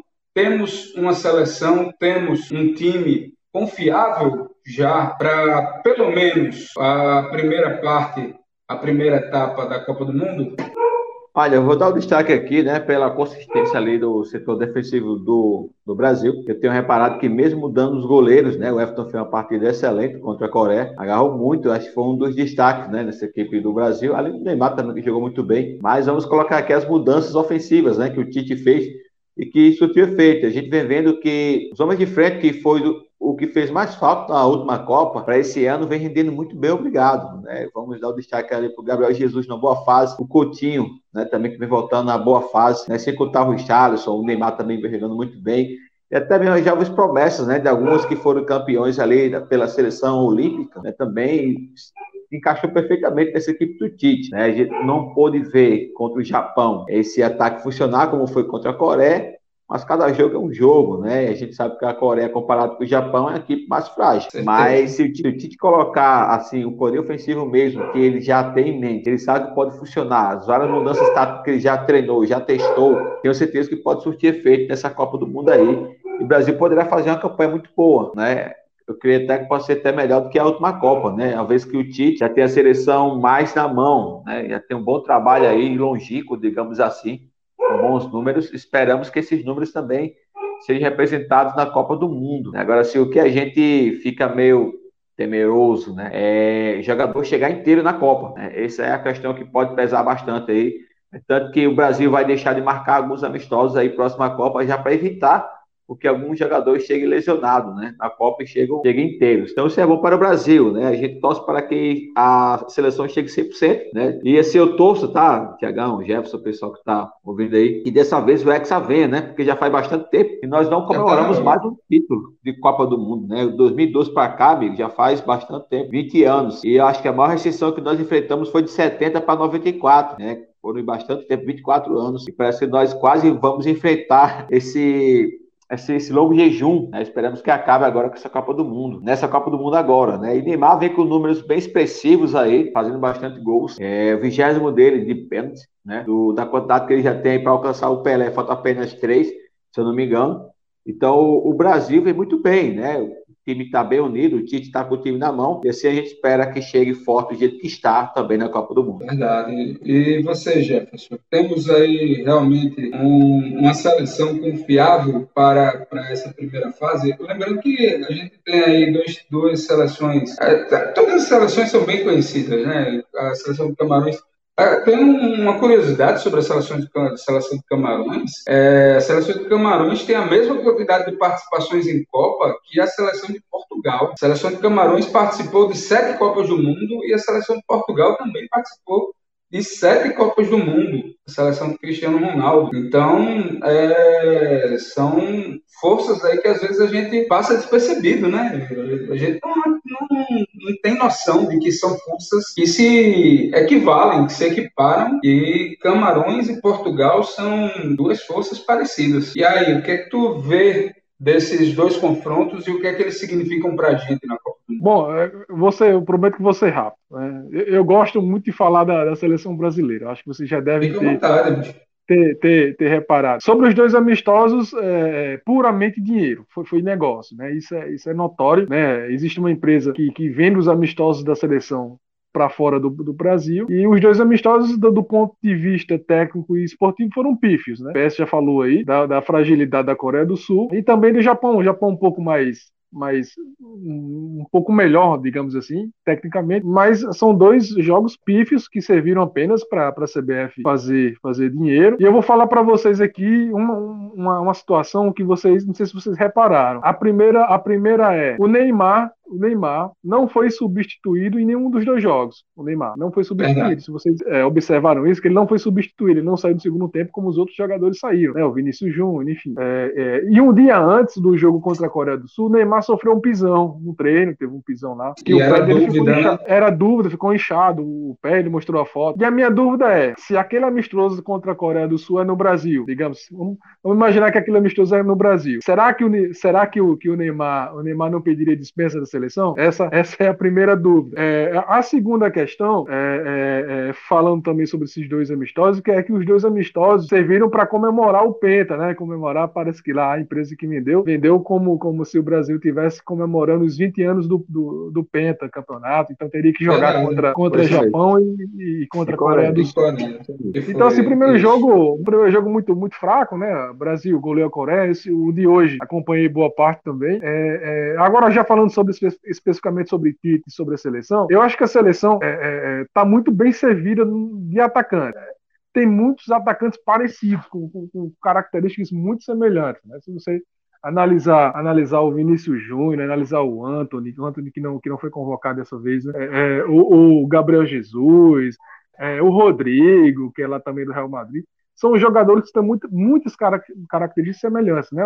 Semelhantes. O Tite chama de perna veloz, né? De perninha, perninha rápida, né? Foi alguma coisa assim que ele denominou. O problema, o problema é que quando você, quando você for enfrentar de repente, pegar uma seleção europeia que tenha zagueiros né, é, é, com uma estatura física diferente, uma, uma estatura física é, é, mais forte, talvez Van seja um problema, né? Talvez, talvez seja um problema, né? De repente você enfrentar uma Holanda, uma Dinamarca, a própria Sérvia tem, tem zagueiros também, porque o Brasil, o Brasil tem muitos bons jogadores velozes, né? Se você analisar a forma como a seleção brasileira é montada pelo Tite, é uma seleção que abusa do jogo vertical. Vertical, se vocês analisarem, não é uma seleção que tem muito jogo é, é, de forma equilibrada vertical e horizontal, né? Não é uma seleção que roda muito a bola pelo, pela, de forma horizontal ali, né? Até porque falta um camisa 10, né? A gente não tem aquele camisa 10 clássico que, que consegue ali fazer aquele, aquele meio de campo, né? O Neymar, o Neymar veste uma camisa 10, mas não é um meia, um meia amador, ele é um meia atacante, ele é um atacante. enfim.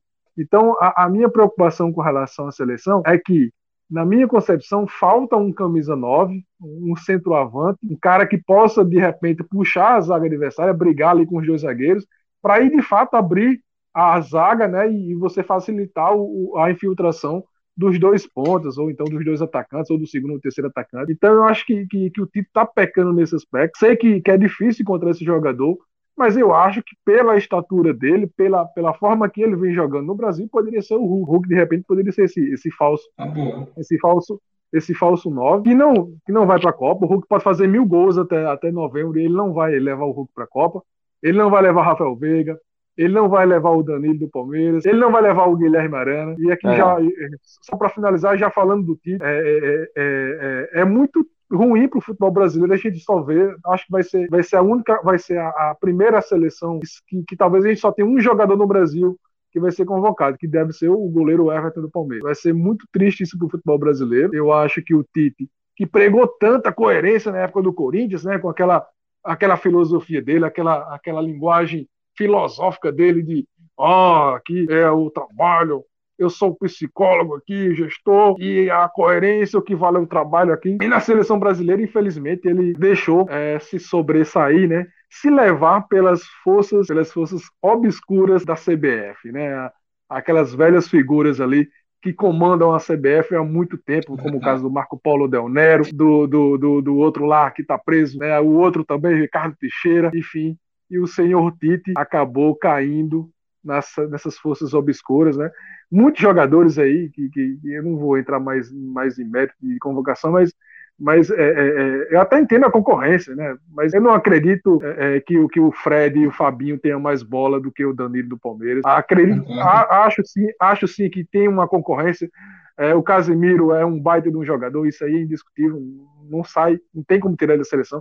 Acho que o Bruno Guimarães é um excepcional jogador, de repente está acima do Danilo, mas mas o, o, o Fred e o Fabinho que me desculpe o título, os dois não têm mais bola do que o Danilo. E você convocar um cara, né, um cara que é hoje talvez o melhor jogador do Palmeiras, e nem sequer o rapaz entrou em dois amistosos pífios que não valiam absolutamente nada, absolu, absolutamente nada do ponto de, de vista esportivo. E você, é, eu acho que isso é uma tapa na cara do futebol, do futebol brasileiro, das pessoas que, que fazem futebol, dos clubes.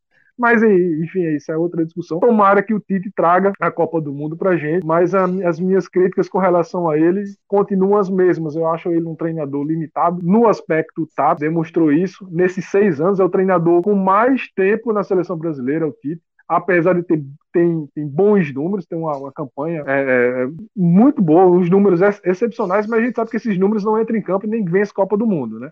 Ele está há seis anos na seleção brasileira e foi campeão de uma Copa América. Isso não vale absolutamente nada para mim, como torcedor da seleção brasileira. Eu acho que isso não vale absolutamente nada.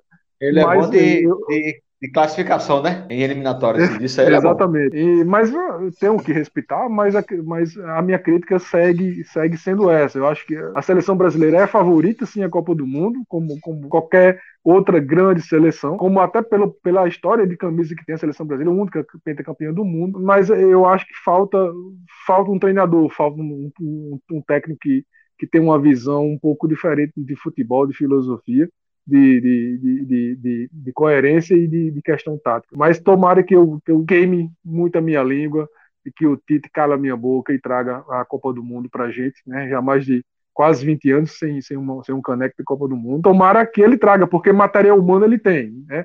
Eu continuo ainda com minha tese de que nós temos ainda os melhores jogadores do mundo, principalmente no meio do campo para frente, mas nós não temos mais o melhor futebol do mundo. Então, se o Tite não ganhar, tomara, já, tomara se o Tite não ganhar, vamos fazer uma campanha em você para Abel Ferreira assumir essa seleção aí. Aí ganha, viu? Será que ele assume? Eu acho que ele não assume, mas vamos, vamos ver. Tomara que assuma um técnico estrangeiro. Eu gostaria de ver um técnico, um técnico estrangeiro e, e, e, acho que seria uma boa pro futebol brasileiro. Eu gosto muito do, do, do, do, Não sei se vocês acompanham muito ele, né? Ele foi demitido agora do, do Leeds United, mas eu gosto muito do Marcelo Louco Bielsa. Eu acho que o Bielsa é um dos melhores técnicos no aspecto tático do, do, do muito, futebol muito. mundial. O que ele fez com a seleção chilena foi uma coisa absurda, né? A seleção do Chile era uma seleção que era um saco de pancadas e o cara foi lá e conseguiu revolucionar o futebol chileno, né? Com, a, com essa ótima geração que teve lá, com Ganhando de Messi companhia. Vidal, Sanches montou uma baita de uma seleção chilena e conseguiu ser lá, né, campeão, levar para duas Copas seguidas.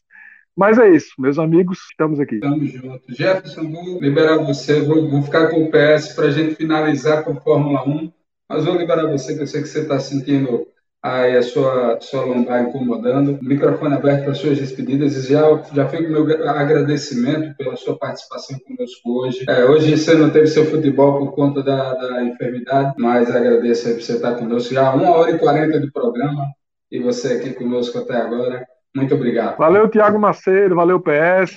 É, torcer também para que em breve Renan, né, Renan, Cláudio Klebe, tanto, tantos outros amigos que, que, que fazem né, as transmissões com a gente, eles possam também estar aqui é, com a gente debatendo, discutindo, né, é, discordando, faz parte aqui da, da discussão. Agradecer a vocês Sim. mais uma vez.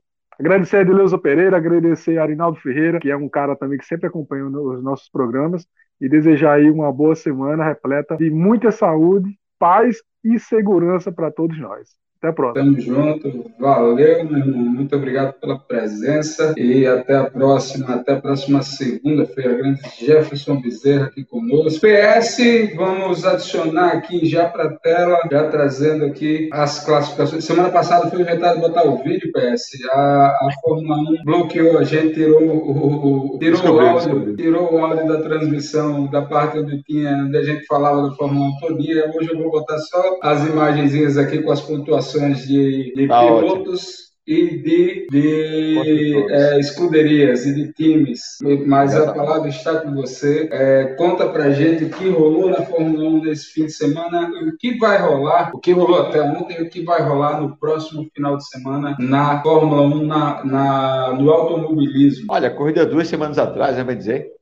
Grande Prêmio de Monte, que eu chamo de seu Grande Prêmio mais chamoso, dizem que o piloto que ganha lá é consagrado, né? Porque pela dificuldade da pista, pelos desafios, pelas curvas apertadíssimas, o guardrail não permite erro, né? Então uhum. tivemos uma corrida com vários incrementos, né? Tivemos ultrapassagem, por que pareça, viu? Mas, mas por conta das mudanças climáticas que o Mônaco proporciona, né? Em todos os anos, né? naquele autódromo é incrível, que é difícil prever tá, Tiagão? O, como é que vai ser a corrida lá? Se vai ser sol, se vai ser chuva, por conta da mudança climática que oferece, né, o circuito lá. Então, foi justamente o que aconteceu durante a corrida, né? Começou com chuva no safety car, então prevaleceu a questão de estratégia na corrida, porque muitas vezes o Mônaco, quem sai da pole, tem grande chance de ter a vitória garantida, né? E a Ferrari fez o seu, seu papel de casa, né? Largou na ponta ali com o Charles Leclerc, Monegasco, piloto da casa, estava bastante entusiasmado por essa corrida, ansioso para ter sua primeira vitória em casa, porém, por via das mudanças climáticas e por via de erro de estratégia da Ferrari, o Monegasco ficou apenas em quarto colocado, né? infelizmente, né? fez tudo. Foi um bom treino livre, um bom treino de classificação, a corrida na ponta, porém, a Ferrari errou na estratégia da mudança climática, né? Então, quem permaneceu mais na pista se deu mal, então quem antecipou as paradas para o pneu slick se deu bem. Então, Leclerc ficou mais tempo na pista, com pneu de, de intermediário, né? De pista intermediária entre chuva e seco, e perdeu tempo com isso. Quem assumiu a ponta é o Checo Pérez, viu, amigo? Checo Pérez, que já era para ser líder do campeonato, se o Verstappen não tivesse passado dele, ó, no Grande Prêmio da Espanha, viu? Que ele estava liderando, a equipe pediu para ceder a posição para o Verstappen. Porém, o Checo Pérez já vem num uma crescente na Red Bull já é candidatíssimo ao título também, juntamente com o Verstappen e o Leclerc. Está aberta a briga. E olha, isso pode gerar uma briga interna na Red Bull entre o Pérez e o Verstappen, porque o Pérez está correndo para ganhar todas as corridas. E o Verstappen não poderá mais contar com um, um escudeiro, né? Porque foi assim na Espanha e Pérez viu que ele tinha chance de estar brigando pelo campeonato. Então, se não cede a posição na Espanha, hoje ele seria líder do campeonato. Então, Verstappen lidera, Leclerc segundo, Pérez ali em terceiro, perto, né, brigando pela, pelo campeonato. E o George Russell correndo por fora ali, viu, amigo? Tá correndo por fora ali, tentando uma posiçãozinha ali como quem quer nada, estreando na Mercedes, porém já fazendo dever de casa melhor que o Hamilton, que é o piloto titular. Né? Então, ou seja, construtores continuam na mesma, Red Bull na frente, Ferrari segundo e Mercedes em terceiro. Tudo indica que será esse panorama até o fim, né, se não mudar. A gente sabe que os carros ainda estão em mudança, né, em evolução, em atualização, principalmente componentes aí. E também a Red Bull resolveu aquele problema que ela tinha, né, que era de confiança de componentes, principalmente do motor. E no próximo Grande Prêmio, Grande Prêmio do Azerbaijão, tá? Que exige muito justamente o motor. E ano passado tivemos uma corrida bem interessante, né? Nesse Grande Prêmio, que a Red Bull estava liderando. E nas últimas voltas, Verstappen estoura o pneu, estava liderando com folga. E o Hamilton, na relargada, erra, né? passa direto e quem ganha é Pérez, amigo. Contando ali com o erro ali do Hamilton. Então, esse, esse Grande Prêmio promete, né? Porque tem curvas fechadas, né? E também tem uma grande reta. Então vamos uhum. ver o que pode proporcionar. Não posso cravar aqui o favorito, Red Bull Ferrari, né? não posso. Mas a briga ficará entre a Red Bull e a Ferrari. Ferrari pela força motriz e a Red Bull né, pela, pelo o equilíbrio de motor e curva. Então, assim, nós esperamos um grande prêmio de fortes emoções, tá certo? Grande prêmio do Azerbaijão, vamos ter aí mais um, um circuito, né, digamos, de rua, assim como foi Mônaco. A diferença é que esse circuito terá uma grande reta, Tiagão. Mas e o, o, o Mazepin não tem chance de voltar mais não, né? Não, o Mazepin depois daquele, daquela, da guerra né, que iniciou entre Rússia e Ucrânia, a, a Fórmula 1 preferiu deixar o piloto russo de fora, mesmo que, ele estava correndo, tem, está levando o nome da Rússia, né, em si, está correndo sem bandeira. Mas a Fórmula 1 preferiu deixar ele de fora. Mas agora é, a, a minha maior surpresa, cara, é olhar é, essa a classificação das equipes e ver a Williams com três pontos apenas. A Williams tão tradicional, um é peso tão grande que a Williams já teve, né? Que já teve na sua Exato. história. E quem esperava e que a Williams fosse ter evolução, né? pontos. né? Decepcionou, porque o, infelizmente. O, o que foi, o que foi assim que determinou essa decadência tão grande da Williams né, na história, assim, Primeiramente foi investimento, né? Faltou investimento ali na equipe tradicional da Williams para construir um carro à altura, né? No longo dos, dos anos vem perdendo, né, a força de investimento. A equipe se já foi vendida para outro grupo que está gerenciando a Williams. Não é mais a família Williams que gerencia a equipe, né? E para completar também, tá, Tiago, uma dupla de pilotos inexperientes, né? Não muito bons, eu diria assim, que é o Nicolas Latifi e o Albon, que foi um piloto das categorias da Red Bull, que também eu não vejo que é um piloto de ponta, tá? A surpresa aí é a equipe Alfa Romeo, né, que evoluiu bastante. Se você for perceber aí, já está em quinto. O Valtteri Bottas vem levando essa equipe nas costas, né, vem correndo como um leão mesmo, tanto em treino como em corrida. Então vem dando bons resultados para a equipe Alfa Romeo, né? E Sim. também uma evolução que a gente pôde perceber foi na equipe Haas, a equipe norte-americana, deu um salto grande. Você falou agora sobre a saída do Mazepin, quem assumiu foi o Kevin Magnussen, né, que já era piloto da Haas e foi substituído justamente pelo Mazepin e voltou agora e apresentando bons resultados para a equipe Haas. E ele acabou sofrendo um acidente logo de cara, né? Acabou tendo um acidente no primeiro grande prêmio, mas por sorte, nada demais, nada que Nada que. Esse, esse, essa equipe aí da Haas, quando sofre acidente, o carro já parte do meio, né? Teve um acidente, tá? Nesse grande prêmio do mundo cair com a equipe Haas com o Mick Schumacher, um acidente feio, e que o carro partiu mais uma vez ao meio, por incrível que pareça. Só que dessa vez sem sustos, né? Tem explosão, né? o carro partiu ao meio, ele foi levado ao hospital, ficou em observação. Tudo bem com ele, tudo certo, mas a fragilidade do carro ainda continua, pelo que parece. É, mas possivelmente é, a, o carro se partir no meio é o que mantém a, a, a, proteção do piloto, porque ele se partindo no meio ele acaba é, fazendo a difusão aí dessa pancada, fazendo com que o, a pancada, o piloto não receba a pancada, a pancada se, se dissipe. Exato, então isso acaba protegendo, pelo menos acredito eu, né? não sou é verdade, é estudioso dessa área, não não vou aqui chegar e, e, me, me arriscar, né, de, de dar um chute desses na, na, cara de pau, mas acho, assim, acho que o, o, o piloto acaba ficando, de certa forma, um pouco protegido né, numa situação como essa. Mas PS mais uma vez aí, muito obrigado, cara, também por trazer, além dos comentários de futebol, além dos comentários é, embasadíssimos a respeito das nossas equipes e também do, do futebol nacional e internacional, também de trazer aí, só dar Oi? uma noticiazinha, Tiagão. Só uma noticiazinha só. Esse grande prêmio aí de, de Mônaco, é, nas categorias de base, na Fórmula 2, que é a categoria de acesso, tivemos vitória de um brasileiro, viu? Drogovic, né? Que é uma das Opa. promessas para a Fórmula 1, tá? Muitos estão cogitando ele futuramente assumir um posto aí. O que falta? Apenas para ele assumir, quem sabe daqui a um, dois anos, um posto aí na Fórmula 1. Investimento, patrocínio. Então, o que falta para ele é alguns patrocinadores brasileiros investir em um piloto brasileiro na principal categoria automobilística mundial. Só isso.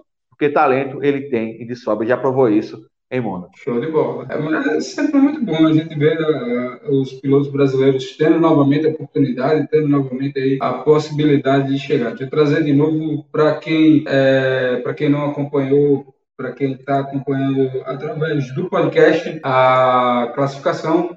Verstappen está em primeiro com 125 pontos, Leclerc segundo 116, Pérez em terceiro com 110, Russell é o quarto 84 pontos. Na classificação por times, por equipes, Red Bull 300, não, 235, Ferrari tem 199, Mercedes tem 134, e a McLaren tem 59, esses são os quatro primeiros colocados. Para você que não estava é, acompanhando através das lives, você pode nos acompanhar sempre através do facebook.com barra Rádio Mais Parnamirim. Pode nos acompanhar também através do Instagram da Rádio Mais Parnamirim, através do meu Instagram pessoal, o underline Thiago Macedo, e do Instagram é, Tem Pareia Podcast, no abre.aí barra tem pareia, você vai encontrar todos os endereços onde você nos encontra.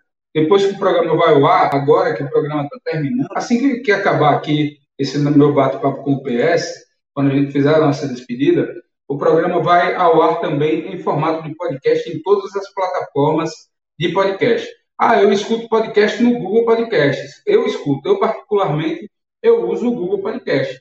O, o Tem Parede está disponível lá como podcast no Google Podcasts. Ele está também no Anchor.fm, que é uma, uma plataforma do Spotify para criadores. Ele está também no próprio Spotify, ele está no Deezer, ele está no Apple Music, no Apple Podcasts, ele está no Cashbox. Ele, são 12 plataformas, pelo menos 12 plataformas de podcast, onde você consegue encontrar o nosso áudio é, toda semana. Então, para você que curte aí podcast, pode procurar na sua plataforma favorita, que assim que termina aqui, a gente coloca no máximo no dia seguinte, às vezes dá alguma bronca para converter, né, PS? Tem, tem os contratempos e tal, às vezes dá algum probleminha. No máximo, na terça-feira, você encontra aí os, os áudios nas plataformas de podcast. Ah, então como é que eu faço para saber, Tiago? Como é que, quando é que está lá? Você assina o podcast e ativa as notificações. E aí, assim que o podcast for para o ar, você já recebe a notificação no seu celular. Quer saber, quer ficar por, por dentro, quer ser mais antenado ainda? Ativa as notificações direto lá no nosso podcast, direto lá no nosso Instagram. Tem Pareia Podcast, que tudo que vai ao ar entra primeiro lá. Entra primeiro no Tem Pareia Podcast no Instagram. Então você vai ficar por dentro das lives. A gente fez hoje, por exemplo, a gente fez a nossa primeira live teste de transmissão de futebol. Então, é, quando começarem a ter as transmissões nossas, as nossas transmissões de futebol, você vai ficar sabendo por lá. E lá você tem como ativar as notificações de stories, de live, de, de publicação, todas as, é, todas as notificações é, do que você quiser especificamente, você tem como ativar por lá. E, como eu falei já no começo, abre ponto aí, barra tem pareia, você escolhe qual é o, o formato que você quer seguir. Ah, eu quero seguir só o canal do YouTube. Beleza, tem um endereço lá. Ah, eu quero seguir só o Facebook, tem um endereço lá também. Quero o Instagram, tem um endereço lá. Quero seguir os, os participantes, quero seguir os perfis de vocês. Tem o endereço de todo mundo também no abre.aí barra tem pareia. E se não tiver, pode entrar lá, tem o meu endereço lá, você pode entrar lá no meu e cobrar. Ah, eu quero seguir o, o, o aqui do outro lado. Quero seguir o PS para ficar pegando dica lá, para ficar mandando DM lá, para ficar pegando as dicas de Fórmula 1 lá com ele, para ficar pegando com ele as datas, os horários e tudo mais, de quando é que vai ter corrida, quando é que vai ter treino, quando é que vai ter é, quem é o melhor piloto e quem, quem eu, é, para quem eu tenho que torcer, para quem, quem, é, quem é que ele gosta mais, quero ficar conversando com ele a respeito disso. Pronto, beleza, manda mensagem, deixa eu trocar aqui de fone de novo, porque esse aqui já vai, já está apitando que vai descarregar também. Os fones de ouvido, eles são modernos agora, eles vão avisando quando eles olham, ó, oh, estou indo embora. Aí você vai, pode entrar lá no abre ponto aí, barra tempareira, e a gente fica junto e misturado. PS, muito obrigado por estar conosco. É, canal aberto aí, microfone aberto para a sua despedida. Eu que agradeço a você, a todos que estiveram conosco aí, o Jefferson que teve que sair mais cedo. E para mim sempre é um prazer estar com vocês aí, participando aí, né, interagindo também com o pessoal que está aí nos ouvindo. E já agradecer também a audiência. E já marcando o um encontro, né, para a próxima semana, se Deus quiser, estarmos mais uma vez aqui presentes, falando aquilo que a gente mais gosta, que é esportes. Valeu, um abraço. Valeu, um grande abraço a todos vocês e estaremos juntos mais uma vez na próxima segunda-feira. Deu sete horas, já pode ficar ligado que a gente está conectando por aqui. É porque são várias redes, então a gente tem que esperar estar tá tudo conectadinho para entrar todas de uma vez. A gente não vai no desespero, não, viu? Então, ah, deu sete horas, tem que estar tá conectando. Não, a gente vai, deu as sete horas, a gente vai fazendo as conexões, vai fazendo o meio de campo, e quando está tudo tudo já é, conectado, já está tudo engrenado, aí a gente mete o aço e vai para o bolo e vai para o meio de campo. Agora, é, a gente vai finalizando. Deixo um grande abraço para todos vocês. Segunda-feira a gente está de volta. Valeu!